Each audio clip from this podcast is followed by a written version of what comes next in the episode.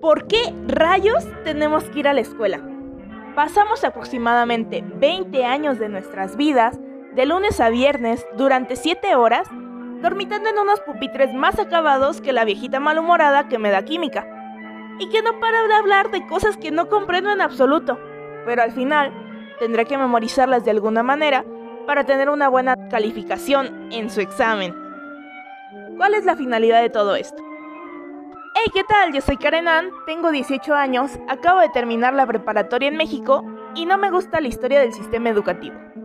Acompáñame en este podcast a reflexionar sobre las fallas que tiene el sistema educativo y a crear un nuevo paradigma para la educación.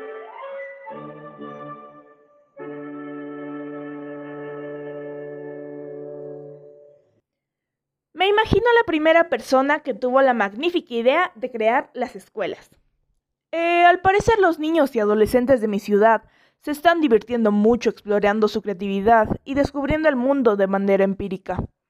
¿Por qué no crea un lugar donde no se puedan expresar ni tengan capacidad creativa, donde tengan que catarse a las órdenes para hacerlos manipulables y convertirlos en buenos obreros servidores? Sí, crearé las escuelas. Muchas gracias, Horacio, por tus grandes aportaciones para la sociedad. Eh, pero ya en serio, ¿en dónde surgen las escuelas? Como casi toda la base de nuestra sociedad actual, la educación dio sus primeros pasos en el antiguo Egipto. Tenían que ser los egipcios. Fue la primera cultura en la que los niños fueron enseñados por personas externas a los padres, es decir, los profesores. La educación era considerada algo fundamental para tener una vida de calidad. Sin estudios, tus máximas aspiraciones eran convertirte en esclavo. Pero desgraciadamente, la educación ha sido elitista desde el comienzo de su historia. Los hijos de faraones recibían una mejor capacitación dada por tutores reales, e igualmente existía una diferenciación entre educación dependiendo del género de la persona. Las asignaturas que se impartían a nivel básico eran escritura, astronomía, religión, música, lenguaje e higiene. Mm, ajá, pero ¿cómo es que pasamos de una educación entre pirámides y jeroglíficos a tener que escuchar a Miss Alfonsina y su aburrida explicación de la introducción a la introducción a la introducción de la tabla periódica? Bueno, tal parece que los griegos son los siguientes responsables de esto. Todos en algún momento hemos escuchado de los antiguos maestros griegos y sus discípulos, claro está.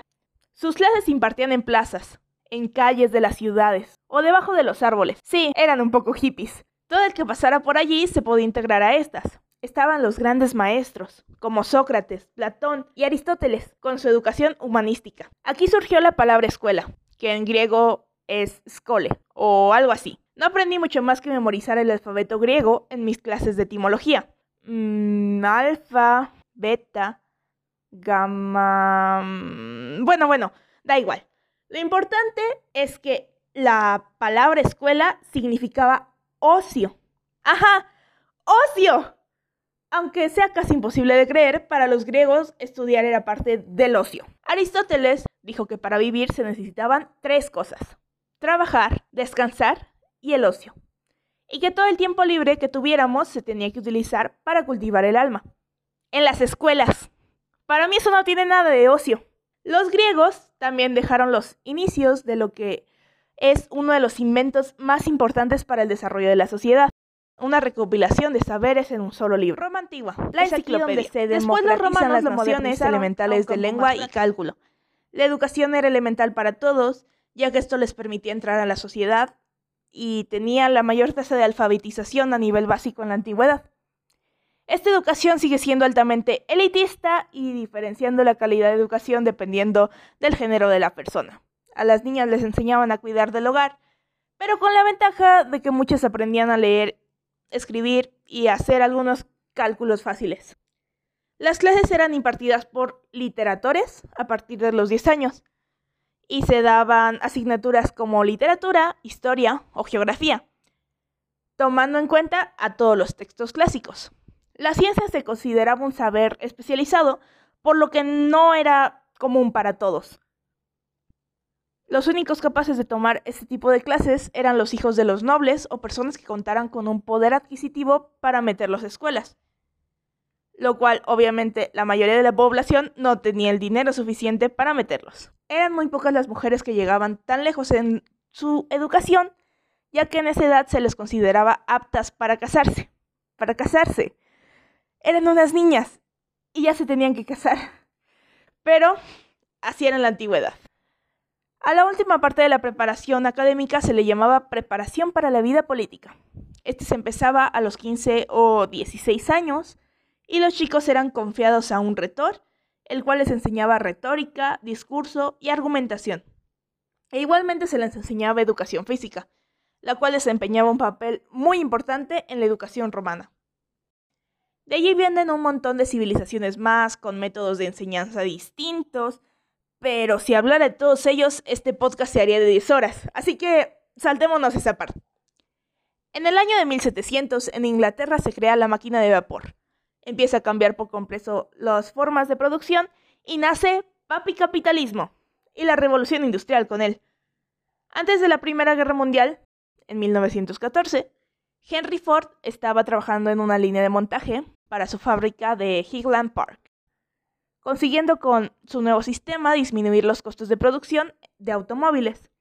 Su invento revolucionó al mundo y las formas de producción. Esta novedosa producción se basaba en un trabajo secuencial y repetitivo, donde los trabajadores durante todo el día y todos los días hacían exactamente lo mismo. Pero con esto la producción resultó ser mucho más rápida y barata. Para esta clase de actividades no se ocupaba tener unos estudios avanzados, ya que el realizar una tarea repetitivamente se vuelve algo automático, que no necesita ninguna reflexión, esfuerzo mental o conocimiento anterior. Solamente se requiere la capacidad para hacer una simple tarea una y otra y otra vez. El sistema educativo como lo conocemos hoy en día fue creado en 1857. Su propósito era conseguir trabajadores que le sirvieran a este tipo de fábricas, ya que el modelo de producción a partir de las máquinas estaba empezando a ganar su famita. Y en esos tiempos se ocupaban personas que obedecieran. Por eso, en los principios de la escuela, si los niños tenían dudas, se equivocaban o no entregaban algo, o pensaban que lo que decía el maestro estaba mal, este era castigado con diversas maneras muy crueles que consistían en darles reglazos a los niños en las manos cuando los niños no hacían la tarea o no sabían lo que estaban preguntando.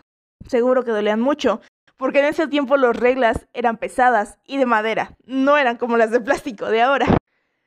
Otro de sus grandes castigos era lanzarle borradores, quizá este sea el más conocido, lanzar los borradores del pizarrón a la cara cuando los profesores los escuchaban hablando o copiando en un examen y el tedioso castigo de copiar 100 veces la frase que por lo general comenzaba con las palabras como no volveré, debo o no debo de. He de decir que este castigo también me tocó a mí en algún momento de mi vida, pero muy pocas veces lo que sí recuerdo era que si lo escribía feo, tenía que volver a hacer. Otra vez, las 100 veces. entre otros muchos más castigos sin sentidos que ponían como cargar la silla arriba de las cabezas durante toda la hora de la clase o darles nargadas a los niños en frente de todos sus compañeros.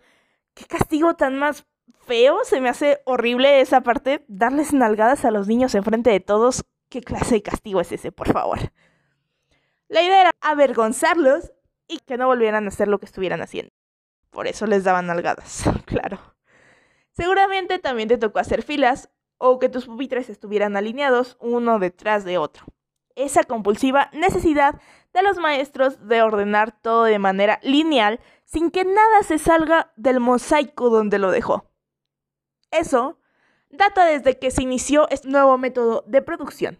La línea de montaje era, como su nombre lo indica, una línea. Las escuelas se volvieron en la obligación de enseñar a los niños a que se pusieran y estuvieran ordenados en línea, para que cuando trabajaran en las fábricas, estos hicieran su trabajo de manera eficiente. La enseñanza en las escuelas tenía como objetivo el ser contratado por alguna empresa ya desarrollada, y no para que las personas desarrollaran sus capacidades de aprendizaje y creación para que pudieran poner sus propios negocios, ya que esto no les convenía a las empresas. Después de más de 150 años, la escuela sigue siendo básicamente lo mismo. Obvio, obvio, ha tenido algunos cambios, pero estos son muy escasos. si lo comparamos con el tiempo que se lleva utilizando este sistema. Mm, pero, ¿es el sistema educativo un completo fracaso?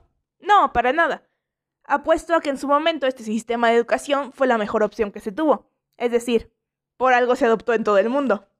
Si no se hubiera inventado el sistema educativo, es muy probable que el día de hoy no tuviéramos escuelas en todo el mundo.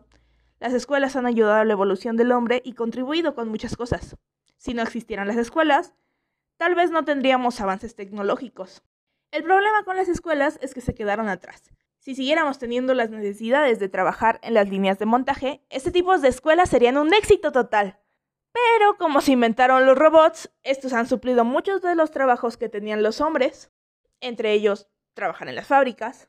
Hasta en la actualidad aquí en mi ciudad empezaron a funcionar como cobradoras de cine y cosas acá más importantes que hacen los humanos, por lo que puede ser que los trabajos se acaben muy pronto, desplazando a más del 50% de los trabajadores actuales. Eso es muchísimo, 50%. Lo hacen robots, ya no lo hacen humanos. Ahora te quiero decir algunas cosas en las que la escuela ha mejorado. Uno, y una de las cosas más importantes que ha mejorado la escuela es la comprensión hacia los estudiantes. Ahora se les entiende emocionalmente lo que pasan con sus problemas familiares, su vida, que los estudiantes, más que ir a la escuela todos los días, tienen una vida y tienen sus emociones. Entonces existe este acercamiento entre docentes y alumnos, lo cual es muy bueno. Dos, y súper importante, la abolición del maltrato escolar. Por eso es que ahora en las escuelas no vemos a niños siendo maltratados por sus profesores, dándoles nalgadas enfrente de todo el salón. Y este es un punto súper importante que se tiene que seguir reforzando. Tres, la apertura a escuchar las opiniones de los demás alumnos.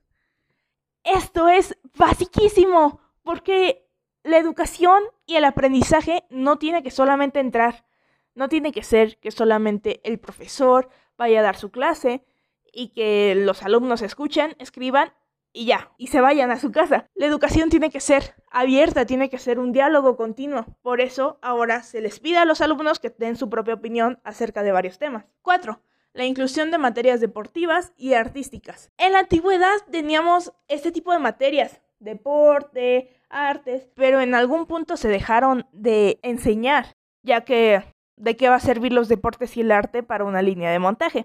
Pero esta nueva inclusión ha sido muy beneficiosa para todos los alumnos, ya que las personas se tienen que formar de manera íntegra y no solamente pasarse en conocimiento teórico y pesado que ya lo tiene una máquina. Deben de formarse en el arte, en el deporte, tener condición y este punto es una gran ventaja para las escuelas de hoy en día. 5. Los avances tecnológicos orientados a la educación. Con todo esto de la pandemia que acabamos de vivir, hemos descubierto que hay miles de herramientas para una buena educación, como Meet, como Classroom, como mm, Internet. Internet está plagado de cosas que podemos utilizar y que pueden utilizar los maestros para apoyarse en sus clases, para no hacer la aburrida clase de un monólogo, donde los estudiantes solamente escuchan, sino que también puedan participar, tengan actividades y puedan incluso aprender de otras partes del mundo. Y por último, la sexta es mayor libertad de los alumnos. Considero que es importante que los alumnos tengan esa facilidad de decidir qué es lo que quieren estudiar, qué es lo que ellos realmente piden en esta vida y qué es lo que les llena el corazón para seguir ese camino. Todos somos buenos en algo, pero no todos somos buenos en todo. Por eso es importante seguir tu propia línea y decidir a qué te quieres dedicar. Ahora van las cosas en las que falta por mejorarse en las escuelas. La primera son las técnicas para que los alumnos no abandonen la escuela. Es muy triste ver a chavos, a niños, a señores abandonando la escuela, dejando sus estudios a medias y no continuando porque algún maestro hizo que este proceso fuera muy tedioso y muy feo para ellos. Las calificaciones y la falta de recurso hacen que los alumnos se tengan que salir de las escuelas y cuando busquen trabajo no tengan las suficientes oportunidades. El punto número dos es una mejor preparación para los empleos, ya que cada vez con la vida adulta te va exigiendo más preparación. Es increíble que sigamos viendo cosas tan teóricas, tan X que tiene una computadora que tú en cualquier momento puedes agarrar tu telefonito y buscar ese tipo de información, pero que no se te enseñe habilidades blandas que te sirvan para los empleos. A las empresas no les importa la calificación que tengas, al mundo exterior no les importa si sacaste 10 o si reprobaste, lo que importa es que tengas habilidades para el empleo. Y esto por lo general nos enseña en las escuelas. No se supone que las escuelas nos preparan para nuestra vida profesional. El número tres es mejores y diversas formas de enseñanza enfocadas a todos los tipos de personas. A ver, no todos los tipos de personas aprendemos igual. Habrá algunos con los que simplemente escuchando una clase lo aprenderán y será magnífico. Habrá otros que viendo en el pizarrón lo tendrán y memorizarán eso. Pero habremos otros, como yo, que no podemos estar sentados simplemente escuchando a un profesor tenemos que interactuar con esa información, tenemos que tocarla, tenemos que vivirla, tenemos que experimentarla en carne propia para poder realmente aprenderlo. Tenemos que hacer algo más con esa información que simplemente escucharla o que simplemente verla. Y esto se vuelve muy difícil porque cada una de las personas que está en el salón tiene una manera distinta de aprender y los profesores tienen que tener esa versatilidad para llegar a cada uno de los corazones de sus alumnos. El número cuatro es que los alumnos puedan escoger lo que desean estudiar. Este punto, como ya lo dije, para mí es de vital importancia que un alumno decida cuál es la materia que va a elegir, por qué le gustaría elegir esa materia, con qué maestro le gustaría tomar esta materia. No hay maestros malos ni hay maestros buenos, al menos eso considero yo. Pero para algunos, un maestro puede ser horrible y para otros puede ser el mejor maestro del mundo. No a todos le van a caer bien los mismos maestros. Y es importante que el alumno tenga esa libertad de decidir qué materias poder estudiar y con qué profesores tener esas materias. Obviamente se tiene que tener una base de todo, porque así te lo pide la SEP. Y es necesario, porque no solamente te puedes enfocar en una sola cosa y dejar todo lo demás de lado. Pero sería muy interesante ver que las escuelas pusieran esta nueva alternativa donde tú pudieras elegir tus propios estudios. El número 5 es enseñar a las personas a apoyarse unos a otros para así poder vivir en comunidad. En México tendemos muchísimo a yo primero, yo gano, yo soy el ganador, yo siempre, yo, yo, yo, yo, yo, yo, yo, yo. ¿Y qué pasa con los demás? No se puede construir una torre con una sola persona. Ocupas todo un equipo que se ayude, que trabaje, pero aquí en México es muy complejo trabajar en equipo. Nunca se nos ha enseñado a eso. Siempre se comienza a trabajar en equipo y terminan en peleas, en discusiones, en disgustos, hasta incluso dejar el proyecto que se tenía. En otros países más orientales como China, Corea, se les enseña mucho a tener esta fraternidad y a trabajar muchísimo en equipo y por eso tienen las ciudades que tienen, y por eso son primer mundo, y nosotros somos tercero o segundo o en vías de desarrollo, porque no podemos trabajar en equipo. Y eso es de vital importancia para que las personas puedan desempeñarse en su campo laboral. El punto número 6 es enseñar cómo llevar a cabo proyectos a gran escala. Yo amo los proyectos, pero a veces los proyectos que hay en clases simplemente quedan en, ah, pues hazme una presentación o hazme un resumen. ¿Por qué haríamos eso cuando los niños, los adolescentes, los adultos tienen ganas de comerse al mundo, ganas de crear nuevas cosas y de generar nuevos proyectos? Enséñale a los alumnos a hacer ese tipo de cosas, a ver cómo está el mundo, qué es lo que falla, qué proyectos puedes crear. Con esto que te enseñé, ahora qué puedes hacer y qué está en tus manos para cambiar el mundo. Eso sería un plus muy grande. El número 7 es acercar a los alumnos a que se preocupen por su entorno, así como guiarlos para la creación de proyectos que ayuden a la comunidad.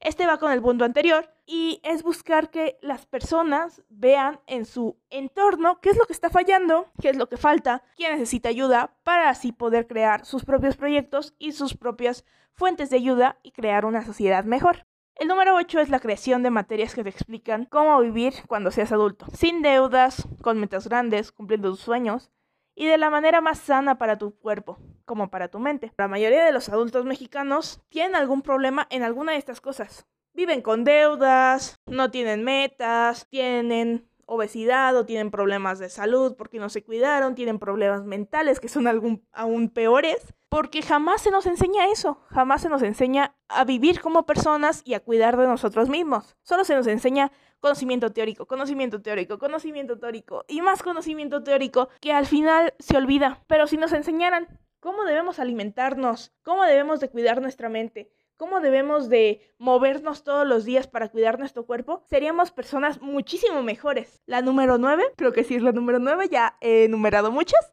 es dejar de enseñar para memorizar y empezar a enseñar para aprender. Es feísimo ver cómo hacen los exámenes los maestros. Simplemente te dan tu clase y tú tienes que memorizar toda esa información que te dieron en todas las clases para escupirla al momento en que te llegue el examen. ¿Qué sentido tiene ese? La vas a memorizar, vas a estar horas dando vuelta por tu casa leyendo y releyendo y releyendo y subrayando y volviendo a escribir información que vas a poner en el examen, que no toda esa información viene, solo vienen como 10 preguntas, para al día siguiente olvidar absolutamente todo. ¿Eso tiene algún sentido? ¿Tiene algún sentido desgastarte tanto para acabar haciendo eso? La verdad es que yo creo que no. Por eso es importante que aprendan a aprender y que busquen lo que realmente les gusta para poder aprender de eso. Hay muchísimas herramientas en Internet donde tú puedes empezar a aprender por ti mismo. Y la número 10, ya, es la última. Es el mayor acercamiento de los maestros con sus alumnos. Ya sé, esto ha mejorado muchísimo, pero sigue habiendo problemas con que los maestros estén un poco alejados y no traten realmente como personas que son a sus alumnos, sino que los traten como simples máquinas de sacar buenas calificaciones. Y no lo son, son personas. La relación entre los alumnos, maestros, eh, administrativos y todos debe ser excelente para tener un mejor servicio en la educación. Como podrás notar, aún faltan muchas, muchas mejoras y cambios que se deben hacer al sistema educativo, pero confío en que pronto se logrará todo esto y más. ¿Y tú quieres seguir aferrándote al pasado o prefieres empezar a ver hacia adelante y mejorar el paradigma de la educación? Yo, arroba, soy Karenan y no me gusta la escuela. No olvides seguir este gran proyecto en Insta como arroba no me gusta la escuela.mx y me ayudarías muchísimo a seguir trayendo contenido de análisis a las fallas en el sistema educativo si compartes este podcast e interactúas con las publicaciones que tengo en Insta. ¡Nos vemos!